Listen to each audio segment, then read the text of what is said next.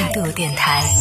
这里是为梦而生的态度电台，我是男同学阿南。最近大众点评也是算是摊上了一个事儿吧。最近呢有一桩这个顶级会员，顶级会员是大众点评里边他自己的会员，他会有一个会员等级嘛。就你在里边，比如说你经常去点评别人，你经常去给别人点赞，然后经常和别人啊互动，然后经常去上面留言，然后分享一些这种推荐啊什么的，就会有一个会员等级的增长。然后你的等级越高呢，你的权益就越多。比如说你可以去享受兑换他的什么霸王餐呐，还有就是抢到他平台上的一些优惠券，可能用你的积分什么的，用你的这个会员等级就可以直接来兑换。所以呢，在大众点评上，它有这样的一个会员机制啊。而这些会员呢，都是通过你平时在上面的一些动作来进行累积起来的。最近就有一个顶级哦，就已经是最高级别的，好像是八级吧，就有一个顶级的这个会员呢起诉大众点评，就说他侵权，这个事情也是引起了很多朋友的关注。这个事情是怎么回事呢？仔细去了解了一下整个事情的来龙去脉之后，说实话，我真的有点心疼大众点评。这个事情这样的，就这位姓毕的，就这个用户呢，他在大众点评上就疯狂的去给别人点赞，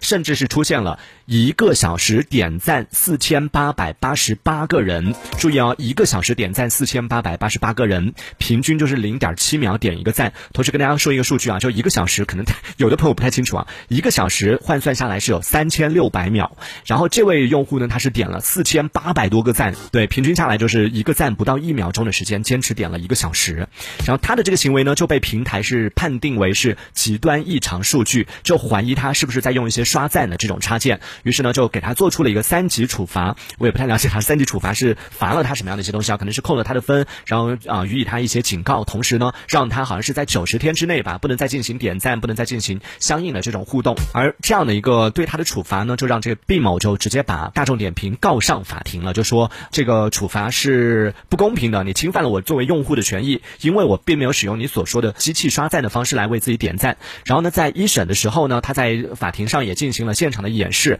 就说现场演示的结果是他在一分钟内点了九十一个赞，就证明说我是可以在一分钟内点出很多赞的，是可以做得到，就平均零点七五秒一个赞是可以实现的。但是呢，一审法庭当中就认为说你的这个行为，因为你去疯狂的去点赞这个事情吧，它本身就是和你我们在社交当中对于点赞这件事情的认知，都是觉得我们点赞是对别人人的认同，对不对？你讲的某一句话我认同了，所以我会给你点赞。但你的这种点赞，你完全都没有时间去看别人说了什么，完全都没有机会去了解说他说的是什么，你怎么就去点赞了呢？你的这样的行为有可能会影响到就别人啊看了你的哇点了那么多赞，然后可能会影响到别人的一些判断。同时呢，你点赞这个行为啊，我们所定义的大众定义的点赞这个行为是相悖的，你的这个行为就判你是违规的。所以呢，一审的时候呢，其实大众点评对于毕先生的这个处罚是合规的、不侵权的，没有侵犯到他的用户权益。所以一审是判这个毕先生败诉了，但是毕先生就不服，就进行了再次进行上诉。然后在二审当中出现了反转的一幕。其实我觉得一审的判决是合理的。就我自己啊，作为我个人来说，我自己看到这个消息的时候，我是挺认同的。就是我当时看完之后，我就觉得，对啊，你这样疯狂的点赞，虽然说你是可以做得到一分钟点那么多赞，但是这有什么意义呢？对不对？这和和用机器人刷出来有什么不同的呢？但是在二审的时候出现了一个反转，就在二审的时候，上海一中院就对这个案件呢进行了一个改判，就判决说，大众点评平台撤销对毕先生账号的一个三级处罚的记录，以及恢复他账号的一个贡献值，同时呢补发了一张 pass 卡给他。然后最关键的就是在为什么二审的时候要进行改判呢？原因是在于，就在咱们国内法律界有一个规则是谁主张谁举证的这样的一个说法啊。然后在二审的时候呢，大众点评这边主张说毕先生是有违规操作的这一方，你如果说觉得他违规了，你是需要提供证据的。而大众点评并没有能够提供证据来证明说对方有这种使用机器人来刷赞呐，或者说有用第三方插件呐这样的一些记录。比如说，你可以通过后台去调取他的数据，看他是不是同一时间出现在不同的地方。这个点我是在这个地方点的赞，那个点是在那个地方点的赞。就如果有这样的一些违规的数据的话，可以作为证据。但是呢，大众点评方也没有提供这样的一些证据，所以二审的时候就判定，呃，因为这个毕先生也已经证明了自己的清白，我是可以做到的，而你大众点评没有为你的主张提供证据，所以呢，在二审的时候，这个法院就判决说大众点评算是败诉了，就判决这个 毕先生胜诉了。这个事情发生之后，也是在网络上引起了很多朋友的讨论啊。也有朋友是站这个毕先生这一边的，因为站毕先生这边的原因是，很多网友都有曾经是在别的一些平台，比如说我看到就有网友说自己可能因为在 QQ 里边短时间之内添加了太多多群，然后就被封号了，就说我加群加的多，我喜欢社交，这也有错吗？为什么要封我的号？然后官方给出的解释是他的行为疑似这种啊叫什么？可能有营销行为，可能有这种，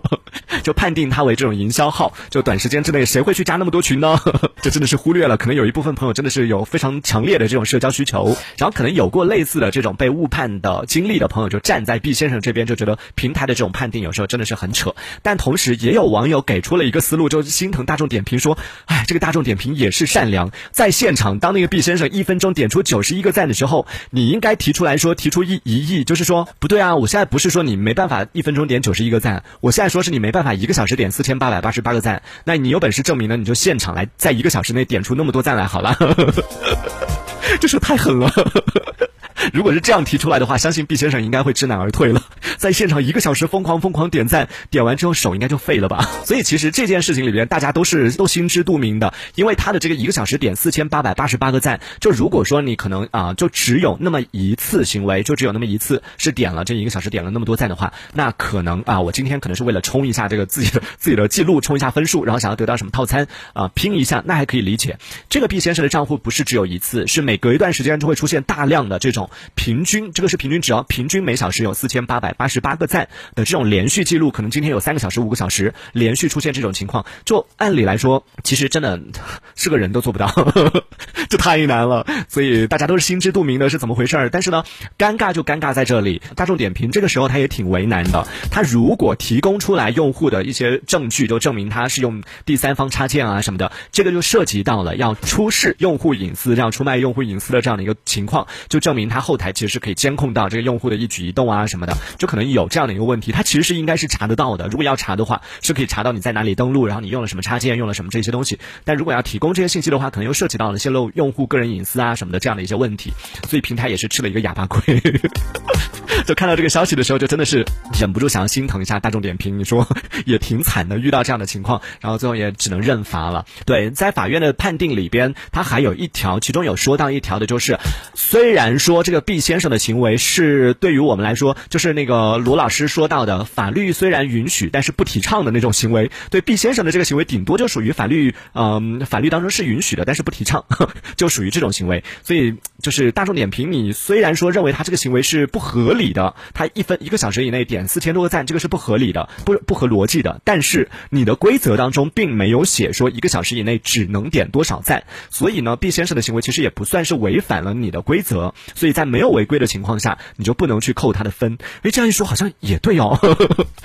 是啊，毕先生也没有违规啊。相信这起案件结束之后呢，应该很快平台方就要做出相应的调整了，要么就把大家点赞的这个频次可能会稍微的做一些调整，要么可能就。会在规则当中提出来，你每个小时不能点超过多少个赞，或者说是有类似的一些这个看似不合理的行为，然后这个呢就可以由官方来进行解释了。官方判定你是不合理的行为呢，就可以来扣除你的分数。相信很快官方就会做出相应的这种规则上的一些调整啊。好了，这个讲到是最近大众点评发生的一个事情，大家也可以来啊说一说，在听完了这个事情之后，你站哪边？你是站这个毕先生这边呢，还是站大众点评这边？冯轩说，我也觉得啊，一审很好了。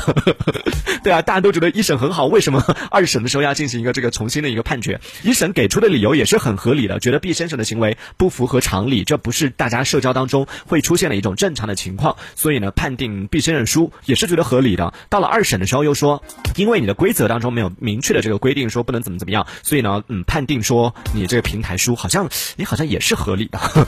所以到底错的是谁？大家可以来讲一下。这一小节我们暂时先聊到这里。喜欢我们节目的朋友，别忘了订阅关注。这里是为梦而生的态度电台，我是男同学阿南，我们下次接着聊。态度电台。